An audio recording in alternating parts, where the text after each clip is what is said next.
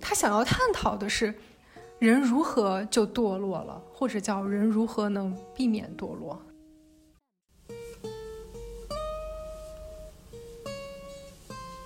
他做错什么了？他没有做错什么，但是他的人生好像就跌入了深渊。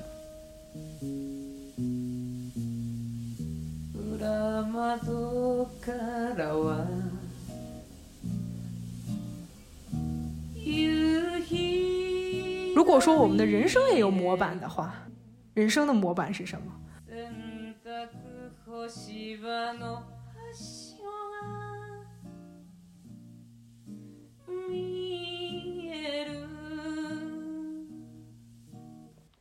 这个年轻的诗人他说：“天空的颜色像是死了一个月的猫。”其实我听到这句的时候，我觉得很妙，就是他是个有才华的人，他是一个能写诗的人。杨梅子他在当时的困境是，他觉得自己写不出诗来。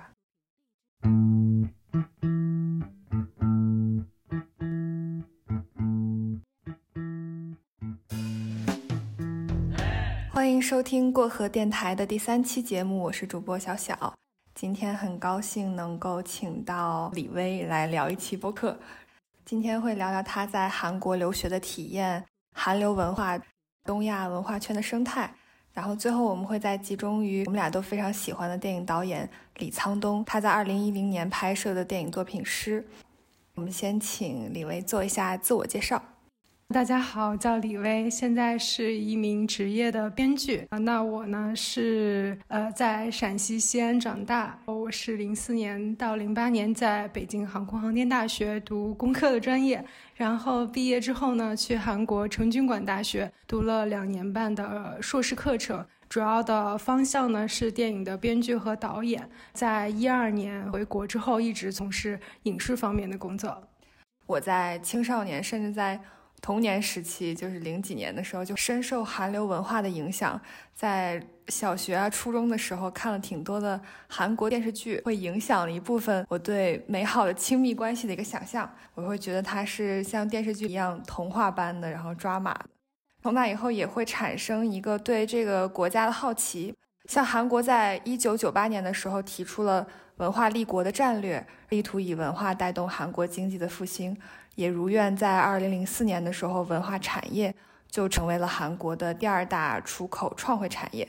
在也是在那个时期，我们国家受韩流文化的影响还是挺深的。不知道李威，你从呃北航的这样纯理科的本科毕业以后，跨专业考到这个成均馆大学影像系的硕士，对吧？是不是也有一定程度上受到当时所谓那个韩流的影响？那是肯定的，我觉得我们那一代人可能对韩流的影响，可能其实是会更深，因为那个时候电视能够引进的影视作品，大部分都还是韩剧。当然，那个时候的韩剧和我们现在的这个韩剧还是有一些差别的。那个时候，比如说我想看什么《浪漫满屋》呀，《豪杰春香》《魔女游戏》，都还是。基本上是集中在爱情题材的，然后再有一些家庭题材的。但是到今天，我们可以看到韩剧，它今天在不管在题材上、在制作上，还有在一些深度上，它都会有一些拓展和进步。然后你刚才也说到，说零四年那个文化产业成了韩国第二的那个出口嘛？其实我的体感也差不多是这样子的。那个时候刚好是在读大学，你像冬季恋歌，基本上就是在亚洲掀起了一股风潮。不光是我们国家，它这个片子呢，其实是零二年制作，在韩国上映的，它是零四年才被日本的 NHK 买了版权，然后在日本。放送一经放送之后呢，就成为了日本现象级的一个作品。那个时候，日本的那些阿姨们全都全都把裴勇俊叫什么，你知道吗？叫裴勇俊大人，特别夸张。然后，然后包括像北海道的那个，可能大家都吃过《白色恋人》的那个巧克力，都是因为这个剧的火，然后乘着这股风潮，然后在那个时期，像什么张东健、宝儿这些个艺人。在整个亚洲就是打开了局面，但是它没有很长时间的延续啊，就是我的体感。然后再到一一零年左右吧，因为就是音乐和个男女团体的这个火爆，然后让亚洲如今不仅是席卷，就韩流不仅是席卷整个亚洲，甚至是欧美，全球都在受这个韩流的影响。那我当时其实也是因为看了一些韩剧，但主要还是因为喜欢像李沧东呀、金基德呀、朴赞玉这些韩国导演，深受他们的这些影响，然后才要才想要去韩国留学。然后同时因为就是喜欢电影。所以毅然决然的转专业，考取了韩国的这个影像专业。转向跑道真的是对的吗？真的会好吗？偶尔 偶尔也会这样扪心自问，会有心虚的时刻。但但但我还挺庆幸自己还比较坚定，坚坚持下来了。我们学校它是它是一个有着六百多年历史学校，它是以前朝鲜的国子监，就它一直延续到了今天。所以它在人文历史。这这几个领域非常的好，理工类是这些年因为三星给我们学校 投钱，三星很有钱，所以我们学校的理工就是一下子就强了起来，因为有很多建了很多很厉害的实验室，然后又请了很多厉害的教授来帮助建建设这些学，然后我们学校在水源的那个理工的校区非常厉害。那你的校区是首尔？对对对很庆幸，就在首尔校区，然后还在一个还算比较有文化底蕴的一个地段。不，没有没有，我们在大学路那边全是那个小剧场。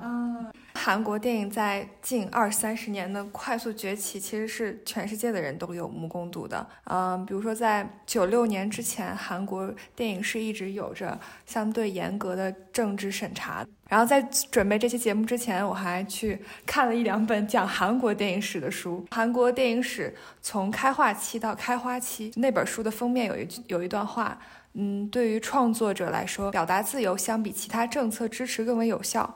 像韩国电影的历史就证明了这一点，然后在这之后就有了作为独立电影导演的洪长秀啊、金基德，类型电影的朴赞玉、奉俊昊，然后还有我们俩都很喜欢的，可能属于民族电影的李沧东导演，可以说是韩国电影的春天。学校里面对于韩国电影史的部分是怎么怎么教授的？其实，其实，在韩国，韩国电影史，呃，反正至少成均馆不是一个非常重要的学科。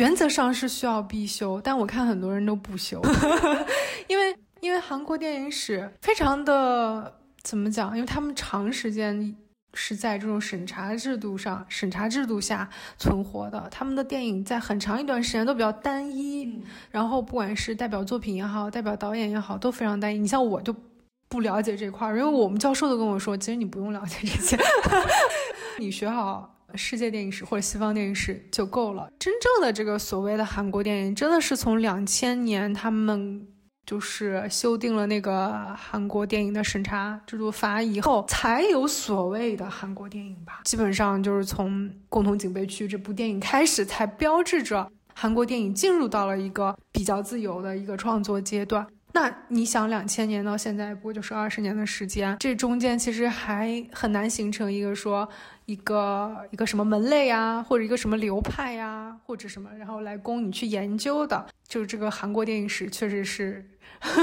你还真的是问到我了。对，确实跟他那个政治啊，对，跟他的历史是是有关系的。你在韩国留学是两千零八年到。对对对，四年对，还有一年半在学语言。这四年韩国是是李明博总统在位是吧？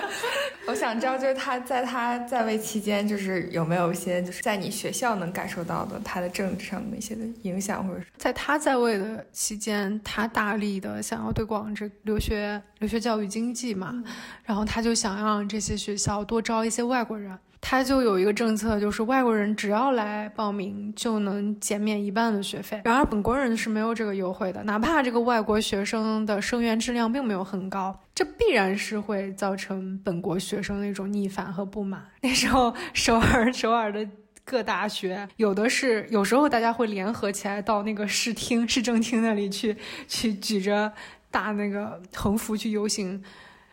就是这是大的游行，小一点就是大家都会在学校里面搞一个小规模的游行，然后像那些大横幅，几乎是一整个学期都挂在学校里面，就大家就大家叫着他的那个歪名，就给他起的不太好的名字，RMB 一命吧，然后就挂在学校，真的是一整个学期都挂在那。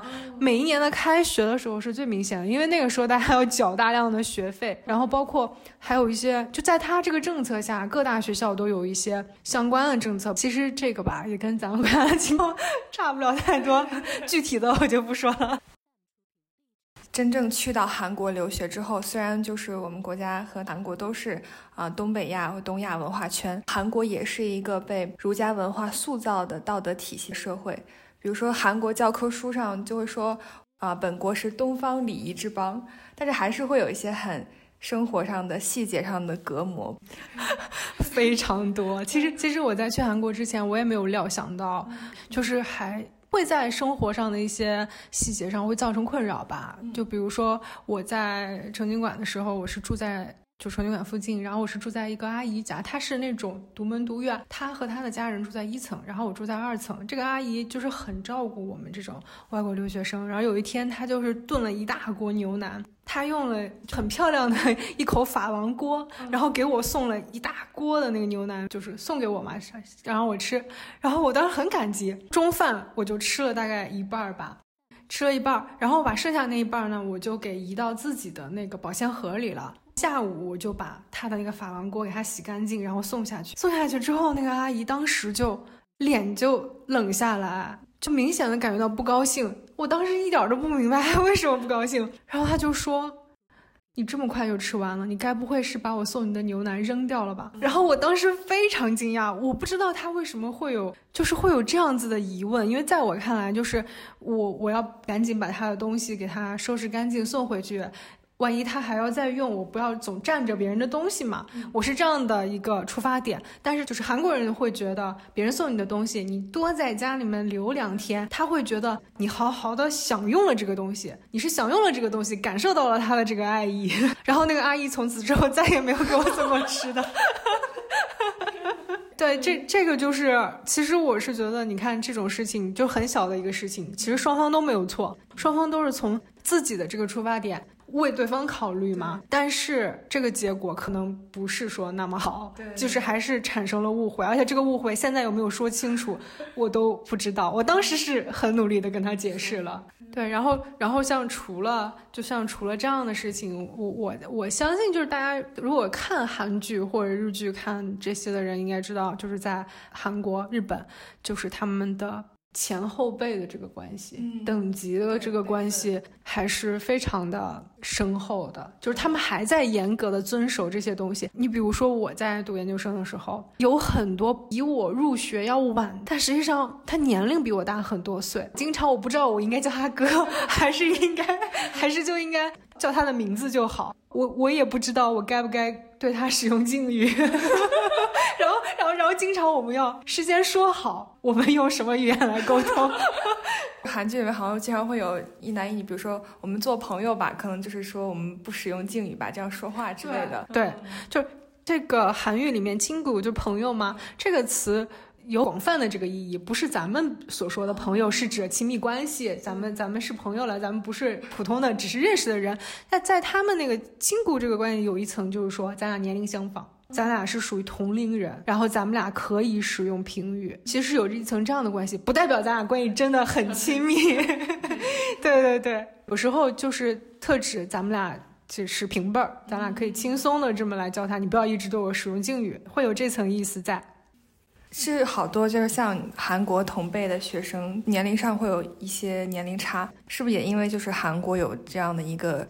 所谓的休学文化，对对，他这个休学文化其实最开始是因为一个韩国的全民兵役制度嘛，就是男性二十到三十岁之间，所有人原则上是所有人都要去服兵役，除了就是残障人士或者有一些遗传疾病实在不能参参军的。其他的所有人都需要去服兵役。那你想，二十到三十岁基本上是大家在求学的这么样一个年龄，而且很多人他是希望自己在身体机能还算不错的这样的一个情况下早早参军，因为因为他们他们是非常辛苦的，很多人都是希望年轻。趁着自己还有力气，还能扛下来，然后去参军，那基本上就是你在读大学的时候。所以，所以韩国的这个大学开始它就有一个基础，就是至少有一半的人他四年是读不完大学的，中间会要休学的。那在这种氛围下，其他的比如说像一些女生。因为你在这个氛围下，大家会认为是非常稀松平常的一件事，所以在这个氛围之下呢，大家都会想要去利用这个休学制度吧。你像他们本科休学，其实是有一些呃要求的，比如说参军，比如说留学，呃，是要求是有一些这种有正当理由。但实际上，我所知道的情况是，只要你申请了就可以。包括我的，就是我有一个，他是应该是比我。早半年入学的一个学长，他就读了半年。我入学的时候他就休学了，结果人家就开酒馆去了。但是我为什么还知道他？就是他还会有参加一下我们学期头和学期尾的那个聚会、MT 什么的，所以我才知道他。但但是我我毕业他都没有复学，对，一直在开酒馆。然后他同时他还可能还有别的什么事情吧，具体的我就不清楚。这个也是我在韩国怎么讲？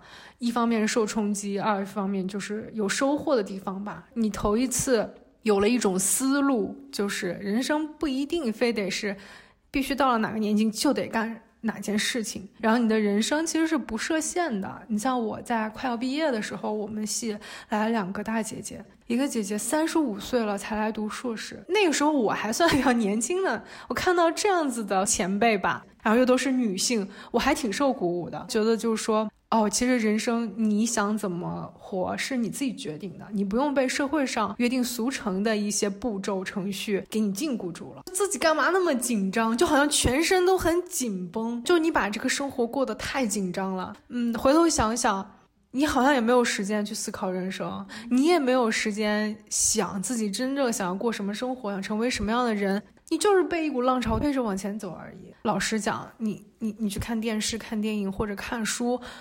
都没有感受来到那得到的那个冲击大，所以现在越来越多的人说不要总对着手机去看外面的世界，你要真的去透过新闻事件，然后还有近几年韩国的一些影视作品，就是能够折射出来，就是韩国的等级还有父权社会的现状，其实还是不断渗透和固化的。就平常你估计也会经常会被问到，实际的感受上，女性在韩国的地位是怎么样的，或者说你的实际的体验是如何？我的体验其实是比较割裂的，就是你比如说我们在教研室里面，就是我有很多男性的学长、学弟、同期。他们每一个个体其实对于女性来说都是非常礼貌的。比如说，我有时候拿东西多，他们会主动来帮忙，然后也会尽量的体谅女生。但是，一到了这个集体里，我所说的这个集体就是我们平时聚会、MT 什么的，就是一到了这个酒桌上，他们好像似乎就默认说女生应该去帮着教授，帮着大家去斟酒，默认女生应该陪着喝酒，就会变成这样。其实。倒也不是说强迫，就是就是他会希望你也遵守这样的一个社会规则。其实我有时候觉得是真的很割裂，因为因为因为可能一个小时前这个人还非常的温柔，非常。暖心的帮了你一个什么事儿，然后到了这个酒桌上，居然他他他就变了一个人，他就和那些 电视里面的韩国男人一个样。当然，当然，当然是这样，他也没有对你做出什么来，只是你会觉得他的态度真的是有时候是判若两人的感觉。我可能可能可能我们东亚国家都会有这这种从众心理，集体主义在我们这个东亚国家还是比较根深蒂固的。有时候你想要。你想要努力的甩开它，其实是很难做到的。你说到那李沧东的电影，我们俩其实各自都对李沧东的作品有一个自己内心的顺位，像《诗》这部电影在我们的排名上都是首位。对对对对，都是第一的。关于李沧东导演的介绍，我稍微带一点。李沧东导演他个人的就是这个经历也是比较有意思。就他之前呃在拍电影之前，他一直是一个小说家。然后他在四十多岁的时候才拍了自己的第一部电影，而且他在零三年至零四年的时候还被总统卢武铉任命为大韩民国文化体育的观光部长。而且这也是很少见的，比如说啊，在成为一个这样的职位之后，他还能长期非常稳定的输出非常优秀的电影作品。他本人对于这个官职啊，在访谈里也侧面体现出来他非常的无所适从。有人曾询问过他，就是当部长的感受，他觉得说好难受，我是一个多么爱随便说话的一个人。但是秘书每分钟都在告诉我说，你不能这样说，你得那样说。而且谈及部长职位对生活的影响，他说非常有意思的一句话，他说我太太帮我烫了好多衣服，我一辈子都没有烫过那么多的衣服。李沧东他是八十年代韩国小说界界的一位作家吧，然后他的小说里面也是把八十年代韩国社会的政治动荡表现出来，然后用坚实的小说结构去展现了韩国民众的一个伤痕，然后在他的很多电影里面你都能投射出来，可能是他导演本人的一种青春的阵痛也好，或者说是韩国整个社会的一个震荡和痛痛苦。我昨天在修改这期播客大纲的时候，然后听了乒乓台和即兴沉默联合制作的一期专访。他们这期节目请到了张律导演，然后他说，如果说观众呃看完他的电影之后说看了您的电影就像读了一本小说，他其实心里会暗暗的不知道为什么觉得有点不那么高兴。然后如果他说。啊，看了您的电影，像读了一首小诗，他内心是有一些窃喜的。所以我觉得，像《诗》这部电影，其实是他关于诗的本身来说，它也是一个讨论；而说到这部电影的诗意，它也是一一个可以延伸讨论的，呃，一部作品。我们要不要先简单的来介绍一下这部电影，然后让听众朋友们听的感受上会好一些？是梅子这个老人，然后他和读初中是初初三的那样，初中的外孙生活在小镇上。然后他会每天出门做看护的工作，呃，随着年龄增长，患上了阿兹海默症，就是老年痴呆。然后他同时很喜欢诗，报名参加了诗歌学习班。他不仅是就是每周都会去参加一次，呃，这个学习班的活动，还会去参加诗歌朗诵会。开始想要学习写诗，并且非常积极的想要写成诗。他留意观察生活中的点点滴滴。然后捕捉可能会出现的灵感，然后他有一个小本子，专门去记录他在生活中看到的现象还有景象。但是他的生活中也有很多不是那么所谓诗意的事情，比如说啊，他看护的患有残疾的呃老年的这个男子要强行想要跟他啊在浴那个叫什么 浴缸中发生一些关系，对。然后还有他一个女孩，因为她的孙子还有他一群不良少年强奸而投河自尽啊，于是这一群少年的父亲们就想要通过给一笔所谓的嗯赔偿款吧，就是说来把这个事情解决掉。他在这里面成为了一个很被动的一个角色。然后李沧东导演本人他也是一直关注的是李维讲到是人和人生。我之所以很喜欢李沧东导演的作品，主要就是因为他反映的都是人生。但具体来讲，我我自己的观感是说，他想要探讨的是人如何就堕落了，或者叫人如何能避免堕落。嗯，比如说我们看看他以前的作品，那个《薄荷糖》里边的那个男主角，他是怎么样就把人生过成那个样子了？你可以看到一个一个年轻人很容易就变成那样了。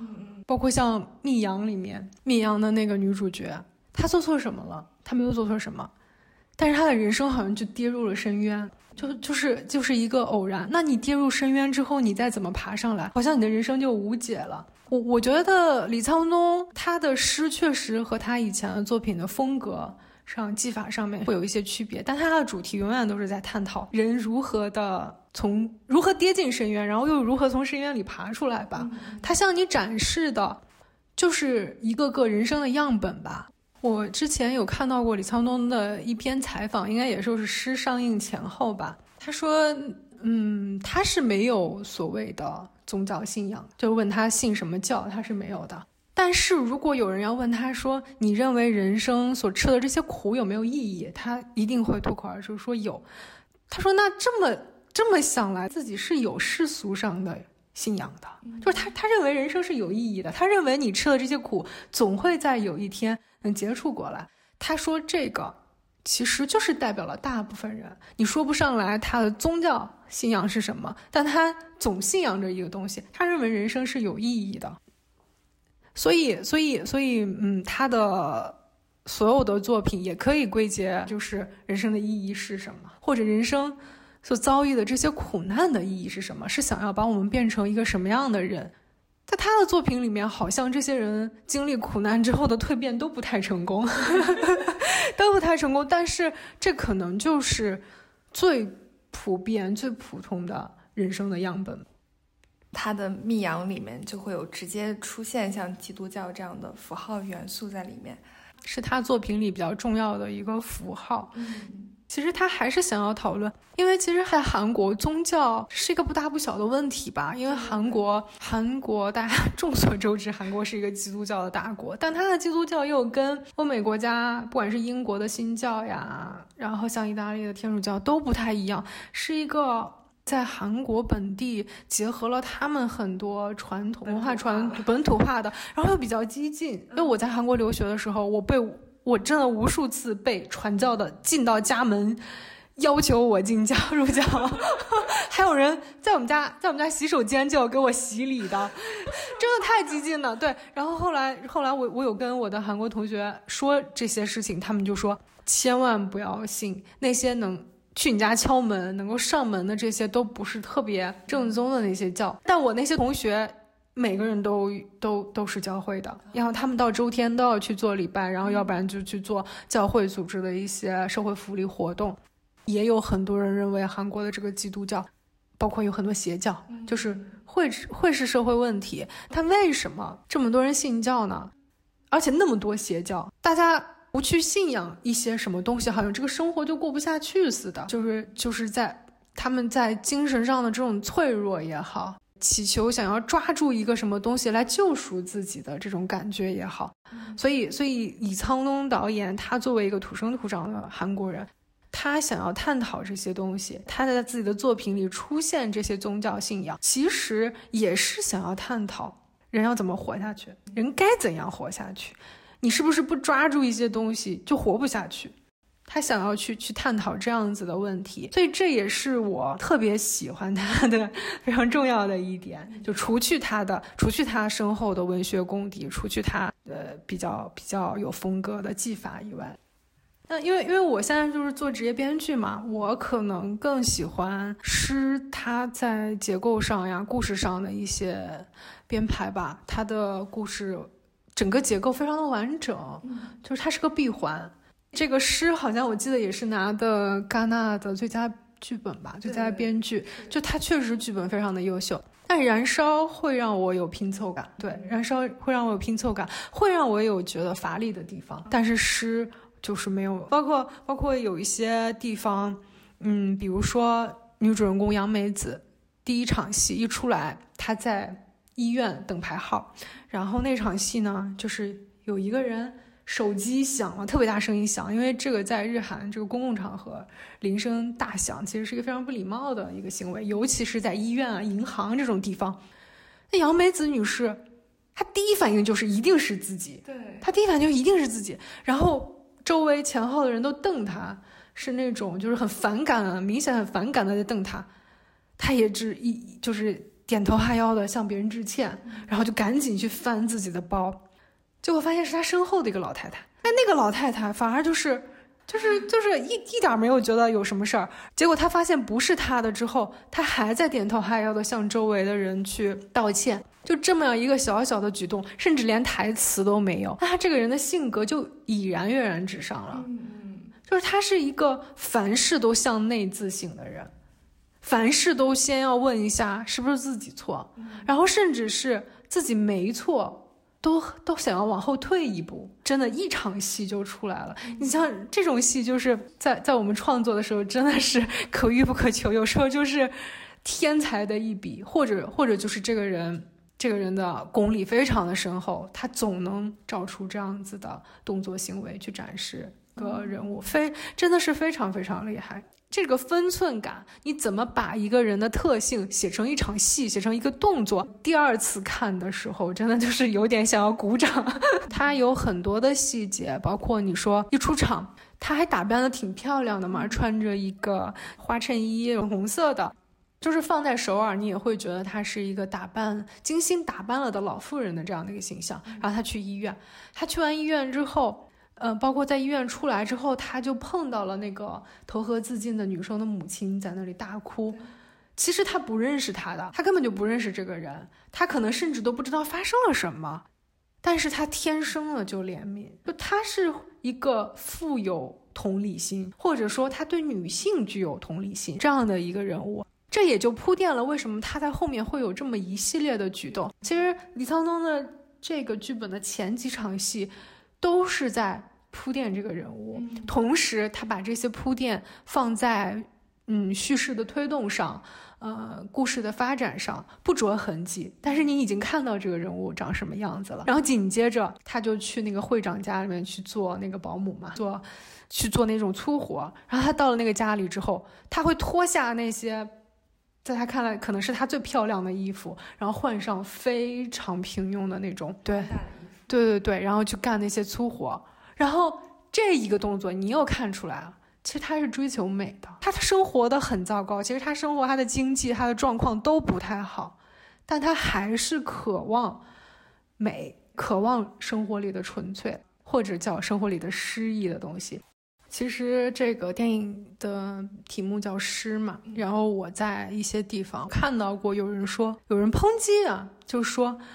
电影拍的一点都不像是匠气这么重 对，有人有人这样说，但我我我我不反驳他的这个观点，我认为他是没有完全理解导演起这个名字的意思。导演起这个名字不是说我这个作品的风格是像诗一样浪漫型的，诗是在这里指的是。人生的一个救赎和缺口，而不是指的影片的风格，所以他理解错了。那那我们就需要重新解读一下诗，他为什么用这个名字？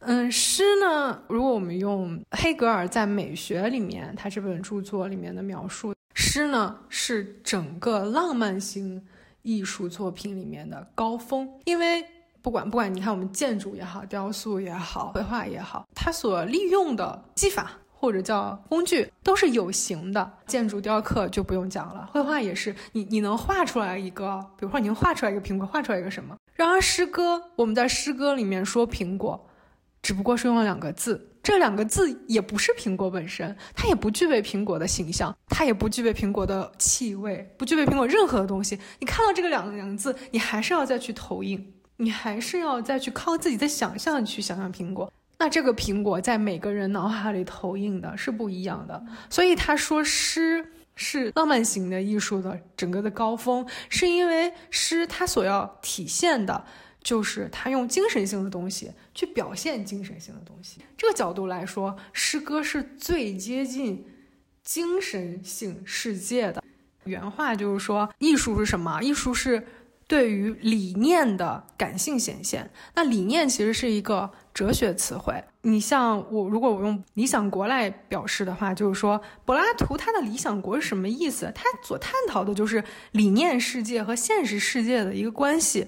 他认为就是说理念才是唯一真实的原本，现实世界中的所有的物质是对理念的模仿。你可以这么理解啊，就是柏拉图，柏拉图他理想国是这样啊，他假设有一个这样的一个国家存在，这个国家里面，嗯，有太阳。有苹果，有树，有什么？这些东西是我们现实生活中所接触的太阳啊、树啊什么的理想型，就是你可以理解为它是个模具，它是个完美模具。那我们现实生活中所有物质都是这个模具的模本，我们只是无限的去接近这个模本，但不是这个模本，我们可能永远也到不了这个模本。其实。两千多年来了，这些西方哲学家都在探讨这个问题，就是理念世界和现实世界的这个关系。每个哲学家可能会有他自己的见解。那黑格尔他认为，艺术是对这些理念世界，就是我们理想中的。世界的感性显现，感性就是我们的情绪，我们我们所理解的这种感性显现。而在这所有的这种显现形式里面，诗歌是最接近精神性的，所以我们可以理解为，诗歌其实是在所有的艺术形式里最接近那个理理念，最接近那个理想世界的。那如果是从这个角度来说的话，呃，李沧东选择诗，其实从某种意义上来说，他选择的就是这样一个接近理念的形式，想要表达的是人生的理念是什么？诗歌只是艺术类型的一个代表，他其实想要想要讨论的是通过诗歌，我们来接近理想的世界或者理想的人生。如果说我们的人生也有模板的话，人生的模板是什么？在柏拉图的理想国里面，人生的标准模式是什么？这个这个可能你永远都不会得到答案，但人人都想要去获得这个答案，因为谁都想，人人都想过得不出差错。人们会写诗，人们会画画，人们会去追求艺术，是想要无限的去接近那个你理念中的完美模型的生活。所以，所以你看那个影片中，老师就有说过嘛，老师就说说你见过苹果吗？你见过一千次、一万次、一百万次？错，你们从来都没有见过苹果。其实这个东西完全就是哲学上的概念。你看到的所有的苹果。都是那理想国里的模型，你根本没有见过真正的苹果。那你见过的人生百态，其实也都没有真实的答案。这也跟李沧东以前的作品，他的薄荷糖也好，那个绿洲也好，都是一样的。老师的课上应该是最后一堂课啊，杨梅子女士她嗯没有到课堂上带拿来一首诗和一束花就走了。然后当时那个老师就说，写不写诗可能。写不写诗可能没有那么重要，但是重要的是你要有一颗写诗的心。然后李沧东也在啊一零年的采访当中说，一个人的生活如果是没有诗的生活是很容易的。一旦你从学校毕业，可能你就很容易就忘记诗这个东西了。但是诗它可以带出你眼睛。看不到东西，比如说，呃，生活的美或意义。所以在这个意义上，小说、电影、音乐、诗这些东西都是一样的。就是李沧东，他是一个文学底蕴非常深厚的人。一般一般文学底蕴非常深厚的人，哲学。哲学基础都不会太差的，因为他总要思考。他即使不去读哲学著作，他也会碰触到哲学问题。他可能日常都在思考这些问题。对，所以其实是异曲同工的。你刚刚有说到，就是说，呃，杨梅子学习写诗的过程，其实是他就是可以说是他寻找救赎、寻找解脱的过程。我也觉得这个电影可能是在讨论他的生活当中的痛苦与美的边界。或者说他在生活当中是否到底存在着这样一个有诗的世界？然后在今天杨梅子这样寻求诗的灵感的形象，是否像影片里一样，就是是不合时宜的呢？呃，今天的生活当中，诗它还还仍然存在吗？诗当然是永远存在的了，但是是否每个人都有寻找诗的眼睛，或者叫？一方面是寻找诗的眼睛，这是能力吧。然后另外一方面就是寻找诗的意愿。嗯，德国的那个社会学家、政治学家、哲学家马克思韦伯，那个韦伯说过，说人是悬挂在自己编织的意义之网上的动物，就是人，他是特别喜欢寻求意义的。但有一部分人是这样，如果你一旦寻求不到意义，他就不寻求了，这这跟现在这跟现在我们社会上大行其道的丧文化其实是是很像的。这些年轻人为什么这么丧？这个喜欢躺平，就是他觉得没有意义，他看穿了很多东西，所以他也就把这个门给关上了。诗永远是是存在的，或者叫诗意是永远存在的。当然，有时候你看我们看到很美好的夕阳。看到晚霞，看到高山，看到大海，你所能感受到的那些情绪，它可能就是诗意。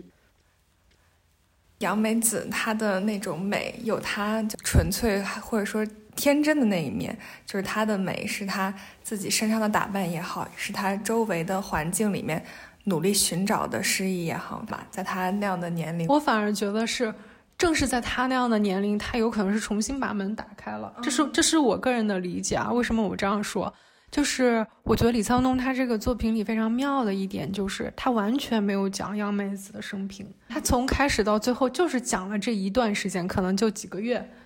但杨梅子，你看，大家看得到，她有个女儿，那她的老公可能亡故了，可能离婚了，或者怎么样。他的女儿也不在自己的身边，肉眼可见他跟他女儿的关系也没有很好。然后他对这个孙子也完全不在他的掌控之内。前先前我们也讲了，他本身性格就是一个懦弱、凡事喜欢往后退的人。他的孙子又正好处在这种青春叛逆期，他也不会去拿着一个家长的姿态去要求他，反而是一步一步的在妥协和退让。他从他的一些回忆里面，我们也可以得知，他有一个姐姐。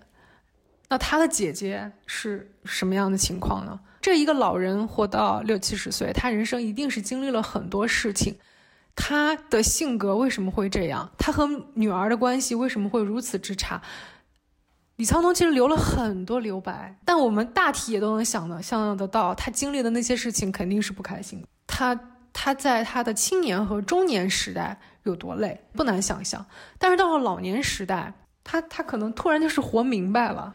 再加上他被告知得了老年痴呆之后，我不知道你了不了了解不了解这个疾病。老年痴呆这个疾病。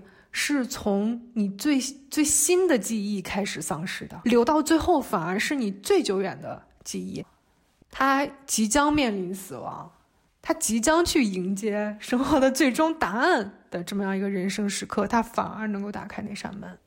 包括他的诗歌的一些隐喻，比如说那个老太太去见那个受害者的母亲，她走在路上。又开始看那个杏，那个杏不是熟了，然后掉地上了嘛？然后他就他就随手写了一句，就是说，意思就是说，那个杏为了保护自己的子嗣，选择自己裂开，掉在地上。其实这都是非常有象征性、指示性的诗句。当然，这些都是比较明显的，就是大家只要去看就能够明白，其实它是有，就是。不只是象征，还有一个承上启下的功能，预示着他也将去做这么样一个行为。那一次他献身给会长的那一次，是全片中唯一一次他穿着黑色的衣服去的会长的家。他就是有一种想要毁灭、破釜沉舟的那种救赎。说到这个女性地位啊，女性弱势的这个，我这个诗里面有一个非常巧妙的设计，就是那些。嗯，加害者同盟都是大概四十多岁的男子，但杨梅子她就是一个老年人，然后唯一的女性，她坐在那个席间，她听着那些人很戏谑的说另外一个女孩子被性侵的故事的时候，她其实她既是一个加害者的代表，他又是一个受害者的代表。他这个受害者代表是他天然所带，那加害者的这个代表是他后天。他的因为家族关系赋予他的，其实他的身份非常的割裂，于是他坐不住了。那所有人可能会觉得他是老年痴呆症犯了啊，突然忘记了自己现在在干什么，然后出去了。可能别的人会觉得他是个老年人，或者觉得他性格有点古怪。他在这个场合他坐不住，他身份的这种割裂让他很痛苦，所以他就。出去了，他想要找一个缝隙，让自己喘口气，让自己暂时脱离这个污秽的这个世界。所以他出去，他去看花去了，然后又说一些莫名其妙的话。其实他就是想暂时的摆脱就这样的世界。包括在这个影片里有很多细节啊，他问那个老师怎么才能写诗，其实他问的不是诗，他问的是怎么样摆脱这样的生活，怎么能去追求纯粹。他是一个想要追求纯粹的人，但这个，但他的世俗生活不给他这个机会，甚至要把他往泥坑里面拉。对他来说，他内心的这种割裂，现实和理想之间的这种差距，一直在拉扯着他。包括他为什么愿意献身给那个会长，我的理解是，一方面他是救赎，二一方面是他想要去体验一下那个女孩子曾经遭遇过什么。他是用这样特别决裂的方法去去救赎的，甚至有一种带着毁灭的意味。对，其实他是后来才想到说可以去跟那个会长要那个钱，因为他最开始其实他是没有这个打算的，他也是被逼到墙角了才去做出了这个行为。最后的那个开放结局，你可以理解为他是首尾呼应，因为影片一开始就是那个女孩偷喝之后的一个影像嘛。你可以理解为最后那个诗也是那个女孩内心的纠结，也是这个老太太内心的纠结。你可以理解为结尾就是那个女孩跳下去了，也可以理解为这个老太太最终选择了和这个女孩一样的选择。这个年轻的诗人他说：“天空的颜色像是死了一个月的猫。”其实我听到这句的时候，我觉得很妙，就是他是个有才华的人，他是一个能写诗的人。杨梅子他在当时的困境是，他觉得自己写不出诗来。但是一个能写出这么样绝妙句子的诗人，他还是苦闷的。其实，其实那个场合也是告诉观众，你怎么样你都不会快活的。我们我们狠毒一点来说，你写不写的出来诗不重要，你能不能接受，就是能不能接近。就是那个理想的状态，你能不能摆脱世俗的这种困苦，是每个人追求的。诗人也有他的困苦，他写得出来诗又能怎么样？杨梅他应该是第一次从那个嗯写诗的那个学习班回来之后，老师不是说让他们看苹果吗？然后他就拿着苹果在那看呀看啊看啊看，然后。他孙子的那些同学突然一窝蜂就来了，就是那些那些闯入者一下子一秒钟就把他拉进了现实，然后他就说了一句：“苹果不是用来看的，是用来吃的。”他就一下从那个理想的世界，他想要钻进的那个理想世界，一下叫了世俗世界。苹果是用来吃的，这就是生存问题、世俗问题。他想写诗，也就是想找一个出口，他想钻进那个世界，可以忘却这个现实世界所有的苦闷。因为李沧东其实他还是一个，我觉得他还是偏现实主义的大师。他他所展示的，他所有的作品里展示的人生，都是坏结局的。就以我们通俗来讲是坏结局的。就现实来讲，人生怎么可能不苦闷？谁能告诉我一个可以摆脱苦闷、摆脱厄运的办法？没有人能给你。每个人都必须面临自己的问题。那个年轻的诗人是这样，杨梅子是这样。所有的人都是这样，包括那个警察，那个警察，那个警察，他就必须写黄诗，来来对抗生活里面所有的所有的东西，甚至让杨妹子都觉得气愤，是玷污了诗的这样的一些诗句，也许就是他排解苦闷的办法。杨梅子谈起自己呃人生中特别美好的事情的时候，他想到了自己最早的一个记忆回忆，可能是比较。接近于失性的那种感觉，或者说回忆是定义一个人的根本。就是人，你怎么能区别这个人和另外一个人呢？就是我们经常说灵魂，那灵魂这个东西是没有定义的。现在任何人都讨论不清楚灵魂是什么。那肉体的话，那就更随机了。你长什么样？都是非常随机的，他而且长得像的人那么多呢，你很难就是靠长相这个东西去问一个人，灵魂又是不可定义的，更倾向于说回忆是定义一个人，就是你的回忆是怎么讲，你的回忆是独家的，只有你经历了这些事情，你的回忆和世界上任何一个人的回忆都不一样，因为回忆本身就带着一定的感情色彩，比如说咱们俩都参加了。某一个活动都去参加了某一个运动赛事或者什么样，但你的兴奋点和我的兴奋点完全不一样，导致这这个活动在我的回忆里留下的色彩和你的也截然不同。那这些回忆才是定义了我们，定义了我是我。杨妹子她包括她的这个设定，阿兹海默症，她失去记忆，失去记忆，从某种意义上来讲，她在失去她自己。这些所有的这些行为。把他推向了最后高潮的时候，他所做的那个选择。我有我有时候在想啊，就是人的这个感官回忆没有气味，回忆没有气味这件事是遗憾的。